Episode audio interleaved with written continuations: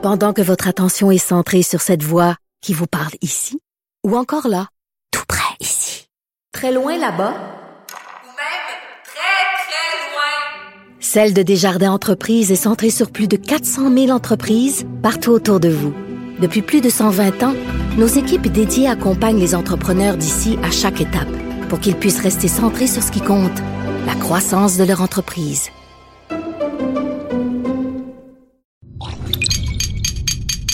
Cube Radio.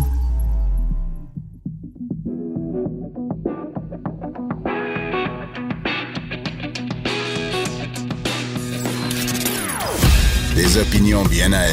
Sophie Durocher. Son franc-parler ne laisse personne indifférent. On n'est pas obligé d'être d'accord. Bonjour tout le monde, c'est Sophie Durocher. Très contente de vous retrouver. On est lundi le 28 octobre 2019. Il s'est passé quelque chose d'extrêmement important au cours des derniers jours. Bien sûr, c'est l'assassinat de Abu Bakr al-Baghdadi, donc euh, chef terroriste de l'État islamique. Et ça a donné lieu à un truc complètement surréaliste. Le Washington Post, qui quand même, en termes de journalisme, est une référence, pas juste américaine, mais vraiment une référence internationale. Un journal vraiment qui est, est comme un, vraiment un porte-étendard de la qualité et de la rigueur journalistique. Pouvez-vous croire, et c'est pas pour rien que le Washington Post fait rire de lui depuis trois jours, quand on a appris donc la, mort de Monsieur al-Baghdadi, la, la, première une qu'ils ont faite, le premier headline pour annoncer ça, c'était Abu Bakr al-Baghdadi, intellectuel religieux austère, meurt à 48 ans. C'est comme, allô? Le gars, c'est un terroriste. Il a euh, commandité des attentats. Il a organisé le viol de milliers de femmes. Euh, je veux dire, c'est une crapule sanguinaire. Et le Washington Post dit Al-Baghdadi, un intellectuel religieux austère, meurt à 48 ans. Alors, regardons ça du côté positif de la chose. Ça a donné lieu sur les médias sociaux. Les gens se sont amusés à imaginer quel genre de titre il y aurait eu dans les journaux euh, à la mort de différents dictateurs ou de personnages plus dégueulasses les uns que les autres. Ça a donné des trucs vraiment très rigolos. Comme par exemple, euh, Oussama Ben Laden, père de 23 enfants, meurt lors d'une invasion de domicile. Je trouve ça très drôle. Saddam Hussein, politicien à succès, euh, un, un patron très rigoureux, meurt à 69 ans. Bonnie Parker et Clyde Barrow, donc Bonnie and Clyde, des redistributeurs de richesses dans le domaine bancaire, sont morts aujourd'hui dans des conditions, euh, sont morts aujourd'hui des conditions extrêmes. Écoutez, les gens sont amusés avec Hannibal Lecter, le fameux personnage du Seigneur des Anneaux, en disant Hannibal Lecter, euh, psychiatre bien connu et fin gastronome, est, est mort aujourd'hui à 81 ans. Écoutez, c'est absolument hilarant. Je pourrais vous lire évidemment la chronique nécrologique d'Adolf Hitler ou de d'autres. C'est quand même assez fulgurant de voir qu'un journal supposément sérieux comme le Washington Post peut se permettre de faire des unes aussi ridicules. Et donc, depuis trois jours, ils font rire d'eux. Ils ont évidemment bien tard, modifié la, la une et donc maintenant ça dit Monsieur al-Baghdadi, terroriste dangereux qui a été euh, assassiné. Ça c'est mon cellulaire. Je pense que c'est peut-être l'État islamique qui m'appelle pour se plaindre. Ben, J'ai oublié d'enlever le son sur mon cellulaire. Bref, euh, c'est comme quoi, des fois, même les journaux les plus sérieux font des grosses gaffes, mais au moins, ça donne l'occasion de s'amuser sur les médias sociaux. C'était mon éditorial de ce lundi 28 octobre 2019. On n'est pas obligé d'être d'accord, mais on peut en parler. Sophie Durocher, on n'est pas obligé d'être d'accord. Cube Radio. Je sais pas si vous vous souvenez, il y a quelques années, euh, ben, il y a beaucoup d'années de ça, euh, Julie Snyder à la télé avait interviewé Catherine Deneuve et elle l'avait interviewée en se mettant un sac en papier sur la tête parce qu'elle se disait Catherine Deneuve est tellement belle.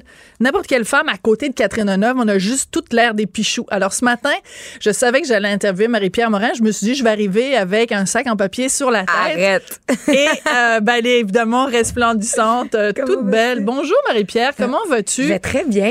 Merci de ta la visite parce que tu aurais très bien pu faire l'entrevue au téléphone, mais tu as décidé de venir euh, Oui. en personne, ce qui fait qu'il y a plein de gars ici, il y a l'édifice fait plusieurs étages, des gars qu'on voit jamais dans les studios de Cube Radio qui, comme par hasard, aujourd'hui, Sont sont, venus faire un tour parce qu'ils savaient que, que tu Mon étais là. Dieu, Ils ont dû être déçus. Non, ils sont pas déçus. Est-ce que ça te dérange qu'on te parle de ta beauté ou t'es t'es t'es comme passé par-dessus ou t'en ris? Ben, euh, on dirait que, que la beauté. Ben, tu sais, puis on sait que la beauté c'est éphémère, puis qu'à un moment donné, tu sais, on, on, est humain là. Euh, puis la beauté c'est pas quelque chose qui moi m'intéresse tant que ça. Dans le sens où ça, ça fait bon, je, je, je comprends que je dois être un peu cute, mais je trouve qu'au Québec, puis ça je le dis souvent, au Québec là, il y a énormément de belles femmes. C'est fou. Partout où tu marches, tu te promènes, c'est pas pour rien qu'il y a autant de, de gars qui viennent à Montréal pour des, des bachelor parties, des affaires. Il y a des belles filles partout, partout où tu regardes, il y en a. Fait que moi, je me sens pas spéciale. Euh, puis oh, moi, mes amies de filles, c'est toutes des bombes atomiques. Euh, puis pas juste physiquement, là, tu sais, c'est des filles super brillantes, intelligentes, qui ont, qui ont, qui ont énormément de choses à dire. Fait que pis c'est à deux tranchants aussi parce que quand t'es belle puis je tu sais t'es une très belle femme Sophie on oui, mais j'ai le 54 ans, donc Ouais, j'ai l'âge d'être ta mère. ben euh, Oui. Ouais. Euh, maman a 50 Dis pas non. Voilà, merci. mais, mais, mais ça reste que t'es es une belle femme quand très même. Non, mais peu importe l'âge. Cependant, quand t'es dans le milieu euh, artistique, ça peut devenir un couteau à deux tranchants parce qu'on se dit, elle est juste belle, Mhm. puis elle a pas le droit de dire autre chose, euh, puis on n'a pas le droit de s'exprimer sur certains sujets ou prendre, euh, prendre position sur, sur quoi que ce soit parce qu'on on te dit, sois belle et tais-toi. Mais est-ce que c'est justement ça? Parce que j'ai regardé, t'as euh, une émission qui s'intitule Mais pourquoi? qui Oui. va être en ondes les mercredis à 21h à Z. Et là-dedans, tu t'es vraiment mis en danger dans différents dossiers, puis t'as as vraiment expérimenté un certain nombre de choses. Ouais. Et moi, je, je regardais ça, j'ai trouvé ça passionnant. Vraiment passionnant. Je trouve que tu as vraiment fait un travail de journaliste. Ouais. Vraiment un travail d'affaires publiques. Et à un moment donné, j'étais rendue au troisième épisode et je me suis dit, est-ce que Marie-Pierre, elle fait ça parce que c'est une quête journalistique ou elle fait ça, puis entre les lignes, il faut qu'on comprenne qu'elle est en train de nous dire, je veux vous prouver que je suis pas juste une jolie fille. Est-ce qu'il y a un peu de ça? Ben c'est certain. Oui. Parce que à la genèse de ce projet-là, en fait, moi, je me suis assise avec euh, Valérie Beaulieu, qui est une productrice avec qui j'avais travaillé sur Marie-Pierre, entre autres, le talk show que j'avais anciennement à Z. Euh, et elle m'a dit, qu'est-ce que tu veux faire? Puis j'ai dit, j'ai un peu une écœur en titre du divertissement, du variété. Euh, là, j'ai joué. Et ce projet-là devait, en théorie, être celui qui succéderait à la chute de l'Empire américain de Denis Arcand. Oui. Donc, je me suis dit, je peux pas arriver avec n'importe quoi. Faut que ce soit quelque chose qui aura un propos. Qui est euh, solide. qui est solide. Et j'avais encore une fois envie de, de me mettre en danger et d'aller là où j'avais moi envie d'être et qui était de faire justement une série d'entrevues. Euh, et, et à travers ça, là, on a intégré la portion euh, où je m'immerse complètement dans le sujet que je trouvais vraiment passionnante parce que ça m'aidait encore plus à comprendre le sujet. Mais oui, ça faisait complètement partie de, de l'idée principale de pourquoi je voulais faire ça. Mais donc, c'est comme une opération de, euh, de changement d'image? Mais non, parce que je, je, je pense que on a le droit maintenant de tout faire. Mais c'est sûr que j'avais jamais rien fait auparavant qui me donnait une crédibilité journalistique. Mis à part peut-être le fait que j'étais euh, chroniqueuse culturelle euh, à une émission euh, matinale, où là, je trouve que c'est la seule chose que j'avais fait qui s'inscrivait un peu plus dans le journalisme. Moi, j'ai fait que du variété. Euh, et et j'avais envie justement d'aller explorer cette partie-là, qui est, qui est vraiment une chose qui me passionne et qui, et qui je trouve, qui, qui qui a une pertinence. Tu sais, parce que c'est le fun de faire du variété. J'aime ça. C'est quelque chose dans lequel je suis Mais ça a moins d'impact. Mais ça a moins d'impact. J'avais envie de faire un, un Alors quelque moi, chose je suis très fâchée. des discussions. Voilà, moi, je suis très fâchée contre toi parce que t'es bonne. Ben, t'es bonne. fait que là, en plus d'être super cute, tu vas nous voler nos jobs à nous, les journalistes qui avons étudié là-dedans, qui avons des maîtrises. Toi, t'arrives, t'as jamais rien étudié, puis t'es bonne. Non, Mais sérieusement. c'est quoi? Je pense que la plus grande qualité d'un journalisme, d'un journaliste, même si t'es allé à l'école ou non, c'est la curiosité. Mhm. Je pense que quand t'es profondément curieux, euh, euh, tu peux euh, poser les bonnes questions. Et quand t'es bien informé puis que t'as fait tes devoirs, mais je pense que la curiosité est primordiale. Mais, mais ça, on le sent beaucoup dans tout le long de la série. Puis il y a un extrait que je veux qu'on écoute. Donc, je vais juste donner les, les, les, les sujets des trois premiers épisodes qui vont être diffusés. Le premier, c'est fitness. Bon, t'as vu, Oui. évidemment, du faire du, des concours de fitness bikini. Évidemment, t'as gagné. Une deuxième place, mais quand même. Le deuxième, c'est la parentalité. Donc, tu t'injectes, là, tu te fais des traitements pour euh, euh, euh, congeler tes, tes, tes ovules. Et le troisième, c'est la nudité, où là, tu poses nu pour des gens qui dessinent, mais aussi tu danses nu. Alors, Je veux qu'on écoute un extrait de la parentalité parce qu'à un moment donné, t'interviews une dame qui a fait de nombreux essais et qui a mis beaucoup d'argent là-dessus. Donc, on écoute un extrait de votre échange à tous les deux qui est passionnant. Merci. Puis je pense qu'on s'est pas posé ces questions-là pour les hommes. Ben non, et ça, c'est- ça c'est le double standard. là. Oui. On est toujours victime de ça. Puis si c'était géré par les hommes, là, si c'était les Ouais. hommes qui portaient les bébés, je suis certaine que ce serait très différent. On se poserait beaucoup de questions pour être certain qu'ils perdent pas de temps avec des fausses couches. Hein? Le, le temps, l'argent qui est lié au temps d'un homme, c'est pas le, le- ça n'a pas la même valeur que mon temps à moi en tant que femme. Parce qu'on se les pose pas, ces questions-là. Ça te met ça en crise? Oh ben, je suis souvent en crise, là. On va pas se le cacher. Bon, alors, tu Oui. poses des questions courtes, juste au bon moment, t'es super bonne. Et moi, je trouve, parce que je lisais un article dans Le Devoir qui disait, ouais, mais là, c'est un petit peu trop tourné sur la personnalité de Marie-Pierre Morin, mais on occulte complètement le fait que tu poses des sacrées bonnes questions, qu'on apprend plein d'informations sur tous ces milieux-là et que les gens qu'on rencontre ont vraiment une histoire à Ben, raconter. je- moi, euh, ça m'a déçu un peu. Il y a un journaliste qui a écrit que la portion la plus intéressante était l'expérience, euh, puis que le volet entrevue était moins. Moi, je trouve que c'est l'inverse, en Ben, fait, parce que les deux sont intéressants, oui, mais je trouve que c'est complémentaire. Oui. Mais les gens que je rencontre là, ils sont bouleversants et, et- et tellement. euh, je trouve que leur propos est tellement honnête et tellement vrai. On, on s'inscrit tel- vraiment dans quelque chose de, de- qui, est- qui, qui est la vérité, chose qu'on voit pas souvent à la télé. Puis ça fait du bien, c'est rafraîchissant, puis c'est des histoires qui sont vraiment extraordinaires. Et, et Véronique, ce- l'extrait qu'on vient d'entendre découle aussi de quelque chose qui est extrêmement important qu'on discute en tant que société parce que les, les couples qui vont avoir affaire à in vitro, le problème au Québec, c'est que, mettons, ils vont prendre un ovule, ils vont le féconder, ils vont faire un, un embryon avec, mais ne vont pas tester l'ovule de la femme avant de, de, de l'injecter. Alors qu'ils le font aux États-Unis. Alors qu'ils le font aux États-Unis. Et donc, nous, au Québec, on crée des fausses couches à répétition et des coûts astronomiques. Et moi, ça, un coût humain un aussi. coup, ben, un coup humain, imagine, tu sais, là, tu te fais, tu te fais inséminer, là, tu fais, oh, OK, là, on espère que ça va. Mais si, à la base, l'ovule est pas fécondable, on fait ça pour rien. Mm-hmm. Moi, je comprends pas pourquoi il y a pas déjà des mesures qui ont été mises en place pour, pour ne plus que ça se passe, parce que c'est pratiquement illégal, selon moi, ce qu'on fait. Ouais. Voyons donc. Mais c'est pour ça que c'est intéressant parce que moi, très honnêtement, quand j'avais entendu parler de ton projet au début, je me disais bon, ok, on va suivre le quotidien de bon de Marie-Pierre. Elle va se, elle va se, elle va s'injecter ci, elle va danser tout nu. Bon, d'accord, on va rester en surface. Ben non, vous allez beaucoup en profondeur. Et d'ailleurs, dans l'épisode où vous parlez de, de, de fitness bikini, on a beaucoup vu des images de Ouais. toi, bon, en, en bikini.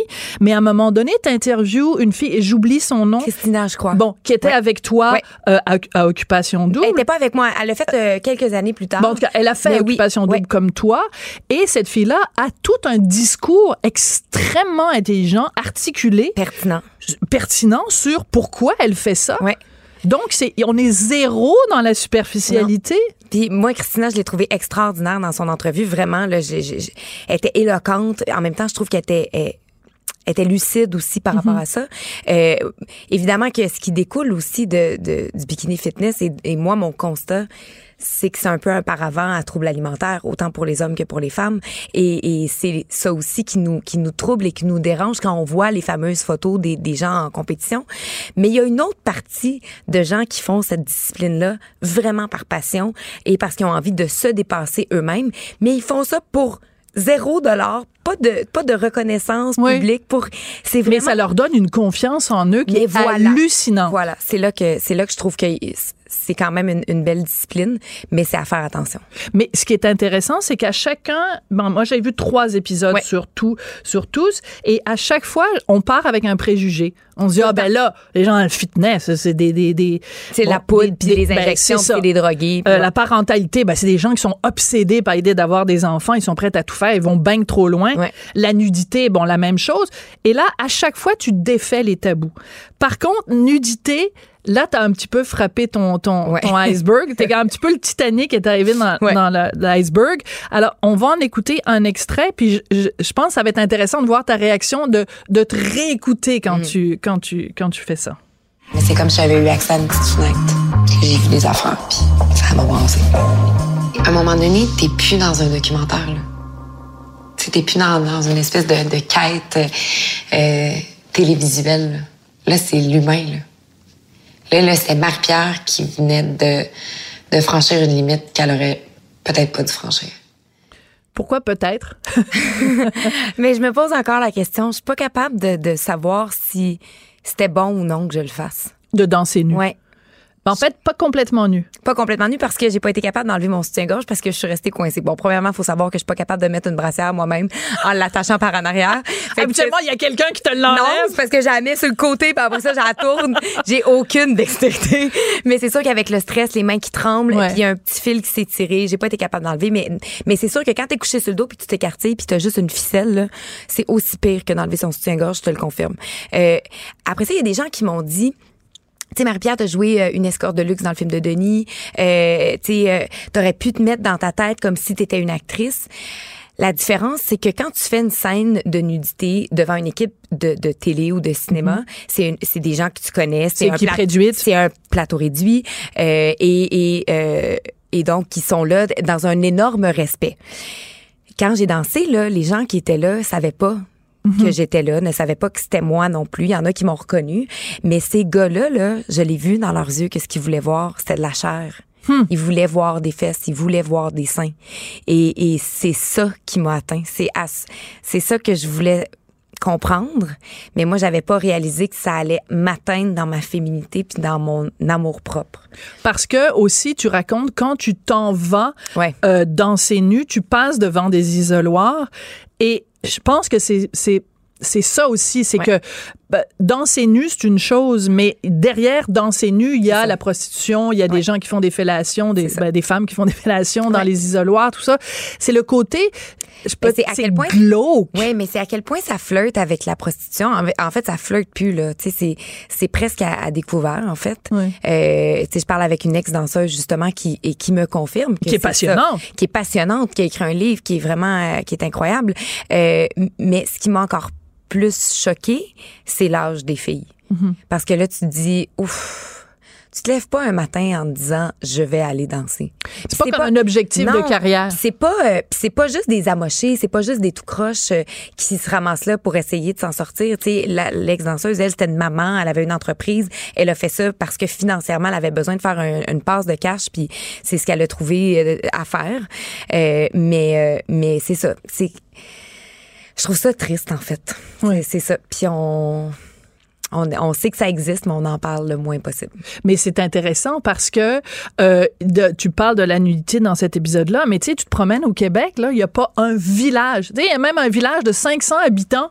Ben, ma tante Georgette, elle va aller euh, danser nue euh, au bar euh, La Patate euh, chez Ouais. Roger euh, le samedi soir. Non, mais Ah au. Québec, tu te promènes ici, rue en Sainte-Catherine, en là, partout. t'en croises huit Ben oui. bars de danseuses. Ouais.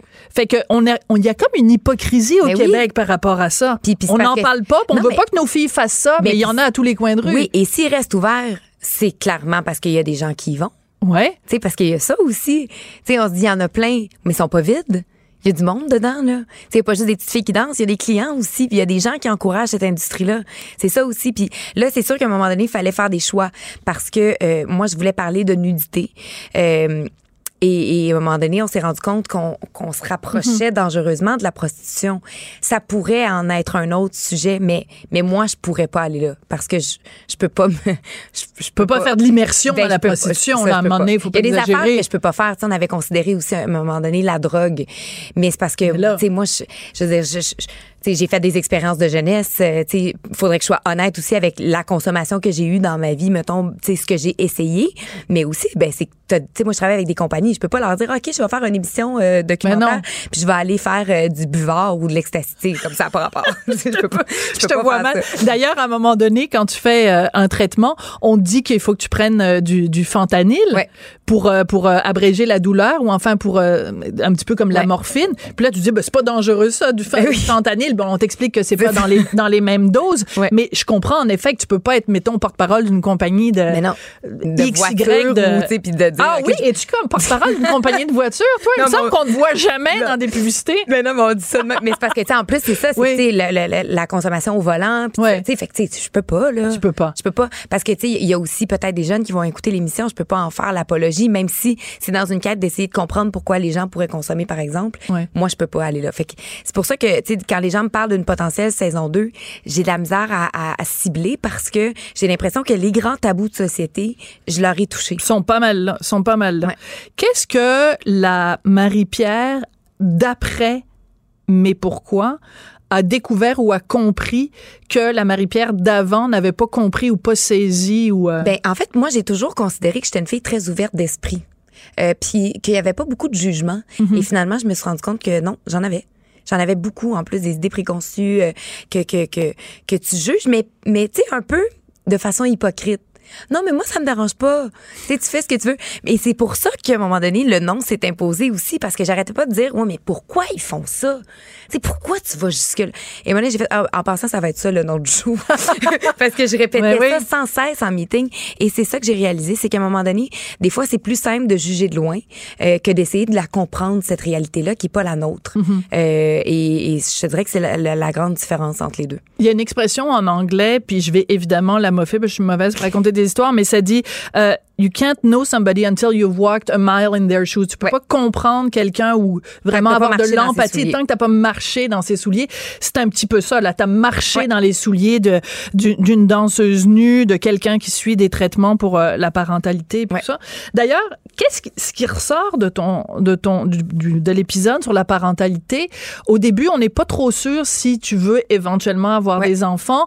Puis bon, je veux pas vendre tous les punchs non plus, mais à la fin, tu deviens très émotive. Est-ce que tu t'imaginais avant de le faire à quel point ça allait te brasser Ben le canadien? Mais c'est parce que moi, à 32 ans, quand j'ai fait le traitement, moi, je me dis, je suis en pleine santé, tout va bien. Euh, Tu sais, ce sera donc simple pour moi de faire justement une, une, une congélation de vulve. Tu sais, c'est, oui, des injections, tout ça, mais tu sais, je vais avoir au moins une belle banque. Une fille de mon âge, ça peut aller jusqu'à une quarantaine de vulves que tu peux congeler.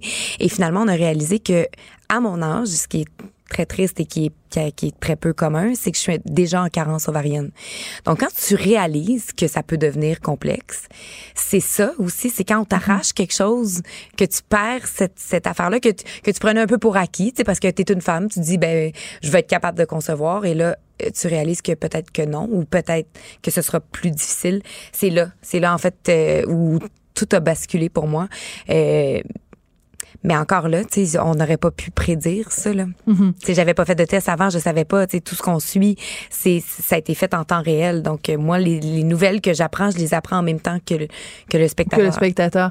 Euh, est-ce qu'il y a des éléments là-dedans, comme par exemple dans l'épisode Argent, semble-t-il, moi je l'ai pas vu, mais semble-t-il Ouais. que tu nous dis euh, combien d'argent tu, tu, tu fais par année. Euh, Est-ce qu'il y a des bouts que tu regrettes où tu dis ah il me semble que j'aurais dû leur dire au montage de le couper ou Ben, des la portion, ben, c'est parce que je peux pas blâmer personne, c'est toutes mes idées. Fait Ben là! non mais et, et à chaque épisode, je disais, ah, c'est que j'ai rien en tête. Pourquoi je t'allais me mettre là-dedans Tu sais, c'est tout de ma faute. Très peux- drôle. Mais et, et l'argent, euh, je trouvais ça important parce que au Québec, ça reste le grand tabou. C'est c'est le seul dont on ne parle pas, c'est notre vol de mort à nous. Euh, et euh, et quand j'en parle aux gens, surtout les gens du milieu, et que je dis que j'ai fait ça, tout le monde me dit que je suis folle, Ok. que j'aurais pas dû faire ça, Mais que ton agent, est-ce qu'il disait que t'étais une folle? Euh, non, parce que on, on est du même avis que si on veut que les choses changent et que les choses évoluent, il faut absolument ouvrir une discussion.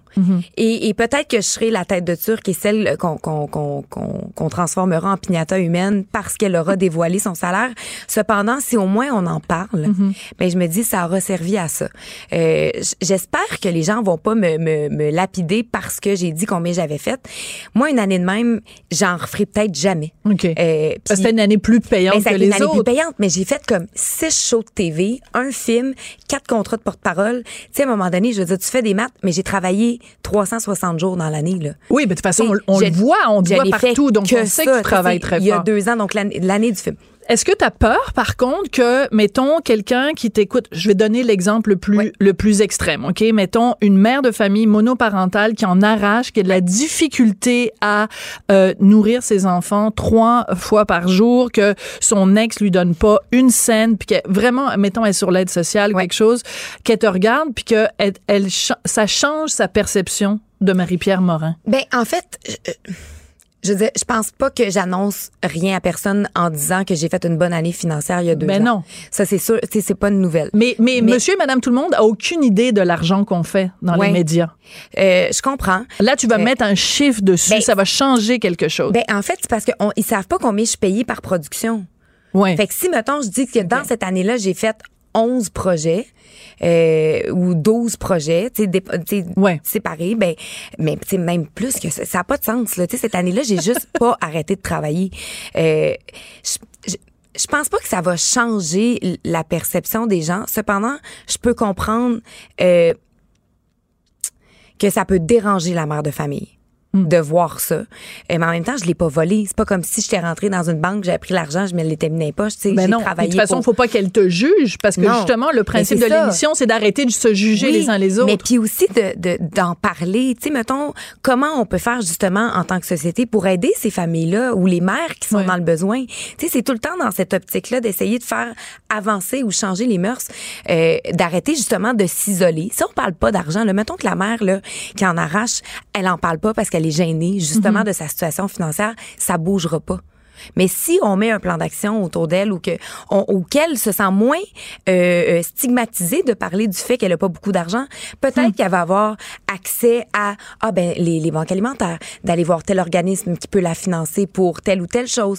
Euh, tu sais, il y a- il y, a plein de solutions partout. C'est juste que si on garde tout ça pour nous, c'est là qu'on n'avance pas. Puis tu sais même entre femmes de se parler de nos salaires pour se dire ok mais combien je te fait dis, pour je te dirai jamais mon salaire, Marie-Pierre. Pourquoi? Je t'aime beaucoup, je te trouve super sympathique pour une raison toute simple, c'est pas de tes affaires. Non, mais OK, attends, je t'explique. OK? Mettons, je Oui. t'appelle. On, on, on m'appelle pour que j'anime une émission Ah, de radio. Puis je t'appelle, puis je te dis, Sophie, euh, à- où, comment, comment je devrais m'enligner? Combien tu penses que ça peut valoir?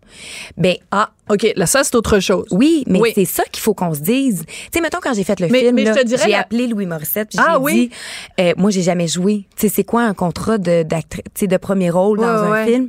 Là, il m'a dit, ben, combien qu'il t'offre? Fait que là, j'ai dit, ben, il m'offre tant. Puis il a dit, ben, c'est quoi? Pour un- une première fois dans le monde du cinéma, c'est très honnête. Hmm. Fait qu'il dit, tu peux t'essayer à négocier un peu, mais je te dis, ce qu'ils viennent te, de te donner, là, t'es pas mal dans, dans, tu sais, t'as- C'est bon. Fait que ça, je trouve que c'est important. T'es pas obligé de me dire combien t'as fait l'année passée, mais de se dire entre femmes. Mais ah, ben, pourquoi entre femmes? Parce que Ben, tu vois, oui, là, non, t'as mais- appelé Louis Morissette. oui, non, mais je, mais je dis entre femmes, mais c'est parce que des fois, entre femmes, on est moins payé que les hommes. Il y a aussi ça. Oui, parce qu'on est peut-être parfois moins bonne négociatrice parce qu'on manque de confiance en nous. Mais ça, c'est un autre sujet. Hey, écoute, il me reste comme une minute. En fait. Ah. non, on me fait signe que c'est terminé. Euh, cet été, tu as fait partie d'un jury de cinéma. Il y avait un festival de cinéma à Angoulême. Et il y a des gens, des mauvaises langues, qui ont dit, ben, qu'est-ce qu'elle fait là? Elle fait juste un film. Puis il y a des gens, qui ont une carrière de 25 ans, puis on leur demande jamais. Qu'est-ce que tu réponds à ces mauvaises langues-là? J'ai Manger rien- de la chenoute? Ben, j'ai rien à lui dire. non, bien honnêtement, là. Moi, c'est Dominique Besnéard qui m'a demandé d'être là. Moi, j'ai vu une super belle opportunité. Puis, tu sais, j'ai été chroniqueuse culturelle, j'ai couvert le TIFF, les Oscars. Je veux dire, je suis pas une débile, là. Je suis capable bon. de regarder un film. Ça, c'est une bonne réponse. Puis Dominique Besnéard, c'est quand même un agent d'artiste absolument Ben oui. extraordinaire. Lui, s'il a décidé que j'avais d'affaires là, puis Marie-France Brière, c'est pas des imbéciles, là. Je veux dire, c'est leur décision à eux. Comme quand les gens ont chialé parce que Denis m'avait choisi. Denis est capable de faire ses propres choix. Qu'est-ce que j'adore la Marie-Pierre comme ça, combative et tout. J'ai toujours été comme ça, c'est juste que j'avais pas le droit d'en parler. Non, non. C'est bon. Mais j'aime ça qu'on découvre la vraie Marie-Pierre Morin. plaisir. Écoute, euh, merci beaucoup. Vraiment, donc, euh, ben, la docu-série Mais pourquoi les mercredis 21h à Z. Il y a bien sûr Studio G les dimanches soirs euh, à TVA. Moi, j'avais participé à Oui. l'émission avec Michel Barrette. Je t'avais trouvé très, bien très bonne. Et j'adorais ça parce que, anecdote de tournage, quand Marie-Pierre, vous la voyez à la télé, elle est là avec ses talons hauts, puis clic, clic, clic, clic, clic. Mais entre les pauses, là, c'est des pantoufles Ah, en, mouton. Non, mais c'est parce qu'on les voit aussi dans la série. Quand tu fais ta, ta, ta- ton bikini, j'ai dit, ah tiens, c'est, c'est, c'est, c'est, c'est pantoufles en mouton. Et je trouve... Qui me suit partout. Oh Ah, j'adore ça, les coulisses. Et donc, euh, ben, tu vas être aussi en vedette dans la série policière La Fête dès le 12 décembre sur Club Hélico. Je me suis dit, on n'en parle même pas tout de suite parce que regarde, c'est dans longtemps. Tu Ouais. reviendras, tiens, Parfait. nous en parler. Avec plaisir. Merci beaucoup, Marie-Pierre Merci à Morin. Donc, euh, la vraie Marie-Pierre Morin que vous avez entendue sur les ondes de Cube. Sophie Durocher. Elle aura toujours le dernier mot. Même si vous parlez en dernier. Vous écoutez On n'est pas obligé d'être d'accord. Excusez-moi, je la risque parce que c'est la première fois que j'entends la l'annonce pour l'émission euh, que, que nos collègues, c'est Maxime qui a préparé ça, ouais, Maxime, euh, qu'on salue, euh, qui est mon collègue qui prépare donc toutes les petites annonces. C'est la première fois que je l'entendais. Alors permettez que je les ris. quelque chose qui me fait moins rire, par contre, c'est au cours des dernières semaines, des derniers mois, il est arrivé plusieurs choses dans la dans la vie publique où on a tenté d'effacer les femmes, d'effacer les femmes pour être plus inclusif, supposément. Alors je vous ai parlé bien sûr de la compagnie Always qui fait des serviettes sanitaires. Euh, et qui a décidé d'enlever le sigle féminin, vous savez, le petit rond au-dessus d'une croix, là, le petit miroir, pour être plus inclusif envers les personnes transgenres et non-binaires. Puis il y a eu plusieurs euh, euh, cas dans le domaine du sport aussi au cours des derniers mois où des femmes transgenres, donc des, des femmes nées à l'origine dans un corps d'homme, ont remporté ou ont eu des médailles dans des disciplines dans la section d'une équipe féminine. Alors, moi, je trouve que c'est quand même, ça soulève un certain nombre de questions, mais je voulais en parler avec quelqu'un qui aussi se penche sur ces questions-là. Alors, on va parler avec Diane Guilbeault, elle est présidente de PDF Québec pour les droits des femmes du Québec. Bonjour, Madame Guilbeault. Bonjour, Madame Durocher. Quand on est euh, féministe, comme vous, quand on est, ben, comme vous et moi, quand on s'intéresse à la place de la femme dans l'espace public, quand on voit petit à petit disparaître comme ça des représentations de, de la femme, c'est un petit peu inquiétant, non? C'est effectivement très, très préoccupant parce que nous, on le signale depuis plusieurs années. C'est un sujet qui est très difficile à aborder, vous le savez sans doute. Euh, dès qu'on en parle, dès qu'on questionne euh, les dérives euh, de l'idéologie trans, on, on, se fait accuser évidemment d'être transphobe, etc. Alors, on s'entend bien qu'on ne parle pas là, des gens qui vivent une dysphorie du genre, là, qui, qui veulent vivre tranquillement leur vie. C'est pas de, de, ces personnes dont on parle. On parle des militants qui poussent énormément le bouchon jusqu'à faire effacer les femmes. Donc, en, en utilisant des termes euh, qui concerne les femmes. C'est-à-dire, par exemple, quand on parle des menstruations, on parle des femmes. Hein, on s'entend, c'est Normalement, les femmes oui. qui ont des menstruations. Voilà. La moitié de l'humanité, quand même. Hein, c'est quand même assez inclusif. Et on va nous dire maintenant que non, on peut pas dire des femmes, il faut dire des menstrueuses, des femmes qui ont, en anglais, menstruators. Donc, on, on nous nomme par nos fluides ou encore des porteuses d'utérus. Hein, on nous nomme par les parties de notre corps, soi-disant par respect des personnes trans. Mais où est le respect des femmes? C'est et ce qui moi me choque plus, c'est de voir que des associations professionnelles médicales comme la Société canadienne du cancer ou des compagnies comme Always, Procter Gamble vont à de l'avant avec cet ce, ce manque de respect envers les femmes, qui sont celles qui vont acheter leurs produits, quel que soit le genre auquel elles veulent s'identifier. C'est ça, parce qu'il faut faire la différence. Oui, c'est ça. Il faut faire la différence entre le, le, sexe et le genre. Peu importe le genre où on s'identifie. Si on a, si on, on a des menstruations, c'est parce qu'on est de sexe féminin. C'est là, ça, ça point barre. Là. La, la discussion s'arrête là, il me semble. Bien, elle devrait, mais là, avec euh, la, la, confusion du langage où on a mélangé le genre et le, et le, sexe en anglais, vous savez, depuis très longtemps, depuis une trentaine d'années, euh, les anglophones préfèrent utiliser le mot gender au lieu du mot sexe. Ouais. Parce que sexe, ça, ça fait trop. Euh, ça fait trop euh, sexuel. ésotérique ou érotique ouais. et sexuel, etc. Donc, là, on mélange tout ça, alors que le genre, c'est l'ensemble des, des rôles ou des mm -hmm. attentes. Un homme est, ne pleure pas, une femme, c'est délicat, etc., etc. Des, des rôles dont on a, avec le féminisme en particulier, essayé d'échapper. Là, on y revient et là, on dit, ben là, ce, ce petit garçon-là, il aime jouer à la poupée. Donc, avant, on disait, mais laissez-le faire. Non, maintenant, on dit, ah, c'est parce que c'est une fille dans un corps de garçon. Et on va entreprendre des traitements pour transformer les enfants pour qu'ils répondent davantage aux stéréotypes. Alors, on est vraiment, on a reculé de plusieurs années, plusieurs décennies et toujours dans cette confusion du langage parce que le sexe, c'est quelque chose auquel on ne peut pas échapper. C'est ce qui permet à l'espèce humaine de se reproduire. -hmm. hein? Euh, ça prend euh, un mâle et une femelle euh, chez les mammifères pour se reproduire. Donc, ça existe, c'est très, très matériel. Le genre, c'est psychologique, c'est des traits de personnalité, ce sont des choses qui, qui, qui, qui sont intangibles, si je puis dire, alors que le sexe, c'est quelque chose de très, très réel, de très concret, que tout le monde Tout le monde possède un sexe. Ouais. Alors, Alors, juste ce que vous venez de dire, là, quand vous dites ça prend dans l'espèce euh, humaine, ça prend un mâle et une femelle pour se reproduire. Vous vous souvenez, on a participé toutes les deux à une émission à Télé-Québec, Zone Franche, une émission de débat, et j'ai dit ça en ondes. J'ai dit, il faut que papa rentre dans moment pour faire un enfant. Écoute, là, je veux dire, je me suis fait, là, premièrement, attaquer sur les médias sociaux. Je me suis fait, quand on est allé à la pause, le public qui était là Oui. me traitait de tous les noms. C'était une horreur que je venais de dire. Des fois, je regarde, je regarde l'époque dans laquelle on vit, Madame Guilbeault, puis je me dis, j'ai, il y a comme un, un bout que je comprends plus. On peut plus dire que ça prend un mâle et une femelle pour se reproduire. Ça, c'est transphobe. Ben, écoutez, moi, je pense qu'il faut lutter contre cette désinformation. Euh, les jeunes sont, sont sont rapides à adopter les nouveaux langages, pensant que c'est approprié de ne pas nommer le, le sexe féminin ou le sexe masculin. Mais en fait, je pense qu'on peut être très, très respectueux des personnes qui ont une identité de genre différente de leur sexe. Par exemple, un, un homme qui, qui aimerait mieux être une femme, qui se présente comme une femme, ou une femme qui aimerait mieux être un homme, qui se présente comme un homme. On peut être respectueux de ces personnes-là, tout en sachant très bien que le sexe, on peut pas en changer. Vous savez, je pensais à l'histoire de le prince qui changeait en grenouille, la grenouille qui Oui. changeait en, en, en, en prince. Ben, on savait que c'est un conte de fées. Hein, on mais là, vous allez vous faire traiter, vous allez vous faire traiter de grenouillophobe, là. Faites attention. Oui, voilà, je le sais, Ouais. je le sais. Alors, écoutez, mais là, si on ne peut plus dire les choses, si on ne peut plus nommer euh, les- les- notre sexe, on peut plus nommer nos besoins, comment on peut lutter pour le droit à l'égalité des femmes si on peut même pas se nommer? Euh, écoutez, Statistique Canada a décidé de changer euh, la façon de compiler ses statistiques. Il Hein? ne mettra plus le sexe, il va prendre le genre auquel on s'identifie. Ben voyons donc, êtes-vous sérieuse? Je suis très, très, très sérieuse.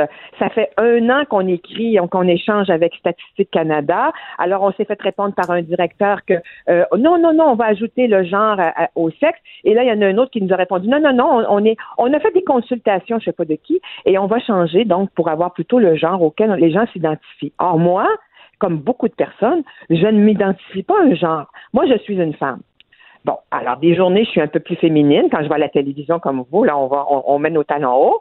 Puis des journées où je suis dans ma maison, je suis en jean euh, avec un, un, un sweatshirt et puis vraiment, j'ai rien de féminin. Bon, alors donc c'est quelque chose d'absolument euh, incroyable qu'une organisation officielle comme Statistique Canada qui a un devoir, une, une rigueur à respecter. On se souvient du scandale quand euh, Harper avait voulu modifier le recensement. Absolument. On avait dit Tout que c'est fait. épouvantable. Ben là, on a fait la, on, on fait encore, on trafique, on traficote les statistiques, personne ne dit rien. Mais, mais ça Alors, veut dire que, par exemple, sérieux. ça veut dire que, par exemple, quelqu'un qui est non-binaire va répondre quoi quand on va l'appeler pour Statistique Canada? Va répondre, Ben, va je répondre m'identifie. non-binaire. Non-binaire. Donc, on répondre va avoir. Voilà. On va dire la population du Canada, il y a, mettons, 38 millions de personnes. Il y en a euh, 19 millions qui sont des hommes, euh, 19 millions, c'est des femmes, puis euh, 2 millions, c'est euh, sont non-binaires. Mais là, s'ils respectent l'ensemble des genres qui existent, ils ne sont pas sortis de l'auberge parce que vous savez, il y a à peu près 25, 26, Tout à fait. 27 genres possibles auxquels les personnes peuvent s'identifier. Alors, c'est assez tragique. Et ce qui est aussi tragique, c'est par exemple dans les, dans les statistiques de la criminalité, euh, un agresseur sexuel peut être comptabilisé comme une femme s'il dit qu'il s'identifie comme une femme. Alors ça, pour les femmes qui luttent contre, contre la violence faite aux femmes, on perd un outil absolument essentiel. Mais vous avez tellement raison. oui, alors donc nous on essaie de, de, de faire comprendre ça. C'est très très difficile et on n'est pas dans l'air du temps, je dois vous le dire. Euh, Et c'est pas parce qu'on on, on, on, en- on s'en on en- on s'en prend aux personnes trans, c'est parce que on a besoin d'informations rigoureuses. Oui. Et dans les prisons, actuellement, il y a eu huit prisonniers, des agresseurs, des meurtriers, qui ont été transférés dans des prisons pour femmes parce qu'ils se sont dit maintenant s'identifier au genre féminin. Oui, ça c'est ça c'est une autre question qui est délicate parce que quelqu'un qui donc est né dans un corps euh, bon qui a, enfin bon c'est compliqué là mais on- fait quoi? On fait une prison pour les personnes transgenres ou on fait une prison différente pour les personnes non binaires ou on fait Mais Je sais le- pas, on le- fait quoi? Alors, c'est quoi la solution? Le service correctionnel canadien avait déjà prévu euh, des ailes, par exemple, pour les, personnes homosexuelles dans les prisons qui étaient déjà euh, vulnérables, euh, susceptibles d'être attaquées. Mais je veux très bien protéger les personnes trans dans les prisons, mais c'est pas en s'en prenant aux femmes et en les transférant, en mettant les femmes en danger dans les prisons. D'ailleurs, il y a actuellement il y a une plainte d'une femme autochtone qui a Oui. été agressée dans une prison par un par un, un- un détenu euh, qui était en prison pour des crimes d'agression sexuelle. Oui. Euh, alors, Mais qui s'identifiait comme femme, donc qui a été ben, qui avait incarcéré dans une prison pour décidé- femmes. C'est ça, mais qui avait décidé de s'identifier comme femme. Mais ça, est-ce que ça, ça, on devrait pas avoir un souci aussi pour les femmes détenues? C'est-à-dire que je veux bien protéger l'homme qui, euh, qui s'identifie maintenant comme femme, mais il faut aussi s'assurer que les droits des femmes sont respectés. Et là, c'est complètement en dessous du radar. C'est comme si ça n'avait plus d'importance. Ouais, c'est des questions vraiment extrêmement importantes, puis on n'a même pas eu le temps euh, parce que le temps nous manque. On n'a même pas eu le temps de parler dans les performances sportives, et qu'on aura l'occasion sûrement Diane Guilbeault d'en reparler parce que là aussi il y a quand même euh, des, Ah oui. des, des questions euh, que ça soulève. Mais déjà ça, je note quand même que vous nous avez dit que maintenant le mot euh, juste, euh, selon les bien-pensants en tout cas, pour parler des gens qui ont leur menstruation, c'est des menstrueuses. Quel nom horrible parce que premièrement ça ressemble à monstrueuse. Puis deuxièmement, à un moment donné, on peut tout juste dire des femmes. Merci beaucoup, Diane Guilbeault. Ça, Ça a été un plaisir. plaisir. Merci, Diane Guilbeault Au est présidente de PDF Québec. C'est un regroupement féministe, donc, pour les droits des femmes du Québec. Radio. On n'est pas obligé d'être d'accord. Avec Sophie Durocher. La vraie reine des arts et spectacles. Vous écoutez On n'est pas obligé d'être d'accord. Le chanteur Éric Lapointe a plaidé non coupable ce matin d'avoir frappé une femme après un party d'anniversaire où il aurait aurait été fortement intoxiqué. Donc, euh, son avocat euh, était ce matin à la Cour municipale de Montréal, donc plaidoyer de non-culpabilité. C'est un peu délicat parce que euh, depuis ce matin, depuis cette comparution donc à la Cour municipale de Montréal, il y a une ordonnance de non-publication qui fait qu'on ne peut pas vous dire qui est la personne qui aurait été la victime de voies de fait de la part d'Éric Lapointe. Ce qui nous met dans une drôle de situation parce que je reçois Denise Bombardier, elle est au téléphone, et dans sa chronique de ce matin, elle parle d'Éric Lapointe et elle nous dit qui est la personne qui aurait été la victime. Mais là, Denise, au moment où on se parle, on n'a plus le droit de dire qui c'est. Eh bien, nous ne le, eh bien, nous ne le dirons pas. Nous ne le dirons pas. Mais c'est quand même assez particulier parce que ça fait trois jours, donc, C'est cette, étonnant, oui, étonnant. cette histoire enfin, est à... savez, les, les décisions de cour sont les décisions de la cour. Alors, donc, nous sommes, euh, nous n'avons qu'à obéir. Mais jusqu'à, jusqu'à, d'abord, ce matin, j'ai entendu que, euh, évidemment, euh, je crois qu'il était, que lui n'était pas là, mais qu'il, qu'il a, on l'accusait. Là, vous me dites que il a plaidé non coupable à travers, à travers son avocat, j'imagine. Bon, mais ça ne change rien au, à ce que j'écris, parce que moi, je n'écris pas, j'écris sur, sur un type de, de, de, de personnalité connue à qui ces choses-là arrivent, n'est-ce pas? Oui. Euh, vous les appelez, vous les appelez Denise des, des artistes érotico voyous. Ça, Oui. j'avoue que c'était un- un néologisme que vous avez créé. Vous avez inventé ce nouveau mot. Qu'est-ce qu'un érotico voyou ce sont les ce sont des, chanteurs. En général c'est dans, le domaine des c'est dans le domaine mais ça peut être dans tous les domaines mais disons que quand ils deviennent quand ce sont des célébrités c'est dans le domaine du, spectacle. Ce sont des, chanteurs et là je, on va parler que des chanteurs hommes parce que ça, ça joue pas de la même façon euh, avec les femmes. Il y a autre chose qui se passe mais c'est pas c'est pas tout à fait de même nature. Euh, euh, ce sont des chanteurs qui sont sexy hein, qui et, et qui euh, et qui attirent les femmes. Mais moi, ce qui, je vais vous dire, ce qui m'a le plus frappé, oui. euh, c'est que quand c'est quand j'ai fait un, un, un- j'ai fait un documentaire sur euh, sur la solitude des femmes et, les, et euh, pour Radio Canada, il y a euh, maintenant ça doit faire 15 ans que j'ai fait ça. J'en ai fait toute une série. J'ai fait le désarroi des hommes. J'ai fait et, et là je me suis rendu compte parce que j'avais euh, recueilli des témoignages. J'avais été entre autres dans une cour d'école. Oui. Euh, début du début du secondaire, vous voyez, secondaire 1, secondaire 2, pas plus que là, pas plus pas plus élevé que ça. Et euh, les petits garçons, dans, je me souviens que dans les, les petits garçons disaient, ben moi, les filles, euh, elles, elles veulent pas de moi.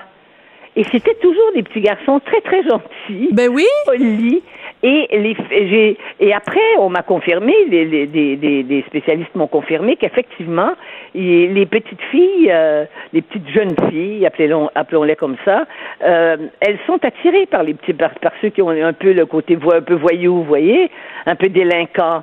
Elles préfèrent ça aux petits garçons qui les traitent bien. Oui. Et, et qui sont gentils avec elles. Mais je pense qu'il y a un type de, de, de chanteur, un type de d'artiste du showbiz qui joue cela. Euh, D'ailleurs, ça peut être à beaucoup de niveaux. Je pense que Gainsbourg, c'était un voyou, n'est-ce pas? Voilà. C'est un voyou qui est allé très loin, parce que euh, on se souvient de Gainsbourg, la chanson avec sa fille. Oui, oui, Lemon. Incest. Lemon Voilà, Incest. exactement. Eh ben, ça, je trouve ça très limite. intéressant. Oui, très limite. Mais je trouve ça très intéressant que vous parliez de, de, de Gainsbourg parce que sa fille, Charlotte, donc, elle est en promotion en ce moment parce qu'elle a fait un film avec Yvan Oui. Attal et Ouais. elle donne plein d'entrevues en France. Et en fin de semaine, elle a donné une entrevue, je pense, au Figaro, je suis pas sûre, où elle a dit, oh, il y a trop de rectitude politique aujourd'hui et si mon père vivait aujourd'hui et qu'il écrivait ses chansons, il serait censuré et on ne le laisserait pas écrire ces chansons-là. Et moi, et moi qui ai, qui ai eu affaire à des, à des pédophiles dans ma vie, n'est-ce pas, euh, et, et qui les ai dénoncés, je crois que ce que ce qu'il a ce qu'il a fait à ce moment-là, il, fait, il pouvait faire ça en France parce qu'en France, la pédophilie n'était pas vraiment euh, mal mal jugée. Vous savez que dans les années 60, il y a une série d'intellectuels, dont Simone de Beauvoir, Sartre, oui. et bien d'autres qui, euh, qui, qui, qui revendiquaient, qui disaient que la pédophilie c'était euh, que c'était c'était pas euh, que les, pas si grave que ça. parce que c'était l'enfant qui désirait aller vers le vers vers l'adulte. C'est peut-être vrai sur le plan psychiatrique. Ça, mais ça n'en, tient- pas moins que l'abus de pouvoir d'un adulte sur un enfant, c'est inacceptable. Bon. Oui, mais le revenons- tabou, le tabou de l'inceste. Mais là, Oui. on n'est pas là-dedans. Non, pas on du est, tout. On est quand même dans une image, quand même, de, d'un peu de voyou, n'est-ce pas? Euh, Parce qu'on sait que, que, que M. Lapointe est un alcoolique et qui a pris de la drogue. Ça fait partie du personnage et je vous dirais que ça fait partie de, ça explique euh, d'une pas, totalement parce que c'est un, c'est un moi je trouve que d'abord moi j'adore ces chansons donc euh, vous voyez puis c'est pas Attendez deux secondes. Non, non, on a un scoop, là. Moi, je, je, je veux que ça fasse la une du journal demain. Denise Bombardier, vous Oui, écoutez attends, des chansons comme Loadé comme un gun? Oui, ça me dérange pas parce que je trouve que ben oui, mais moi je suis une adulte, là. je suis pas je suis pas une euh, puis moi puis moi je me laisse pas euh, impressionner par ça. Je j'irai pas je, je suis pas prête à aller faire la queue au sens propre et figuré euh, derrière des chansons des, chanteurs qui qui chantent ça. Bon, Denise. on s'entend là. On s'entend, je trouve qu'il a du talent, voilà. Oui. Mais il en joue euh, il d'ailleurs, je crois pas qu'il euh, je ne crois pas qu'il qu'il pousse son personnage, je crois que l'angoisse de cet homme-là, parce que c'est certainement un homme très angoissé, euh, à cause de sa, façon d'être, on, le voit bien d'ailleurs, ce type d'excès-là. Vous savez, les gens qui, plongent dans des addictions, c'est forcément parce que ils ont, ils sont pas très très à l'aise avec eux-mêmes. Et euh, mais euh, c'est un plus dans une certaine catégorie d'expression artistique, ça. et, et ça a toujours été comme ça. Et je dis que maintenant, pour les gens connus, hein, il n'y a plus de passeport de VIP pour ces gens-là. Voilà. Mais Et- c'est qu'en fait, ce voilà. qui s'est passé ça, aussi. Moi, j'appelle pas ça. Moi, j'appelle pas ça la rectitude politique. Voyez-vous. Oui, mais Parce c'est- qu'il faut pas penser qu'à chaque fois qu'on prend des positions là-dessus, on se retrouve toujours à l'extrême droite morale. C'est pas du tout ça. Non. C'est que je crois effectivement que euh, on ne peut pas accepter. euh, je, je parle de, de façon en principe là, euh, parce que là il y a un jugement, mais je peux pas accepter euh, si on me disait que moi, un des plus grands acteurs que qui m'a fasciné dans ma vie, euh, si on m'avait raconté qu'il était un, un, péd- un pédophile ou si on m'avait raconté qu'il que c'était un homme violent, eh ben euh, j'aurais eu des problèmes à voyez-vous, à, à maintenir une une, Une euh, admiration. oui, oui, oui, mais, oui, oui. Mais, mais en fait, la question qui se pose quand on parle d'Éric Lapointe, parce que bon, hier soir, c'était le gala de la disque et euh, il était en nomination. Et Mm. Oui. euh, donc, dans le montage d'introduction, les images, on voyait Oui. plein de gens. On voyait Ginette Renault, on voyait. Et à un moment donné, pendant trois quarts de seconde, on voit Éric Lapointe. Et moi, je suivais ça en- à la télé et sur les médias sociaux. Il y a plein de gens qui écrivaient, franchement, ils auraient dû l'enlever, sachant ce qu'on sait. Ben, premièrement, on sait rien. Et deuxièmement, je veux dire, ce gars-là, jusqu'à temps qu'il soit déclaré coupable ou non Oui, mais coupable. ça, c'est une, position que je comprends. C'est une position intellectuelle, d'ailleurs, hein, de dire, ben, personne, on vit dans une société de droit. Mais le problème n'est pas là. Le problème, c'est au-delà. C'est le problème de la perception. Les, les, les, les, les- les gens du showbiz, on les perçoit. Et, moi, ce que je crois, c'est que quand on est dans un poste, quel qu'il soit, même des chanteurs comme ça, on doit avoir une façon de se comporter, hein, qui, euh, qui est parce que on est en quelque sorte un modèle. Mais évidemment que euh, quand le fonds de commerce c'est d'être, euh, c'est- c'est d'avoir l'air d'un voyou et d'exprimer tout son, son, sa, difficulté de vivre, puis sa noirceur, puis ses ombres, et que ça attire. Je comprends que ça attire. Et quand on a le talent de, chanteur euh, euh, que je lui reconnais euh, totalement, je vous le dis. C'est un vrai chanteur et qui chante des choses d'ailleurs qui correspondent à ce qu'il est.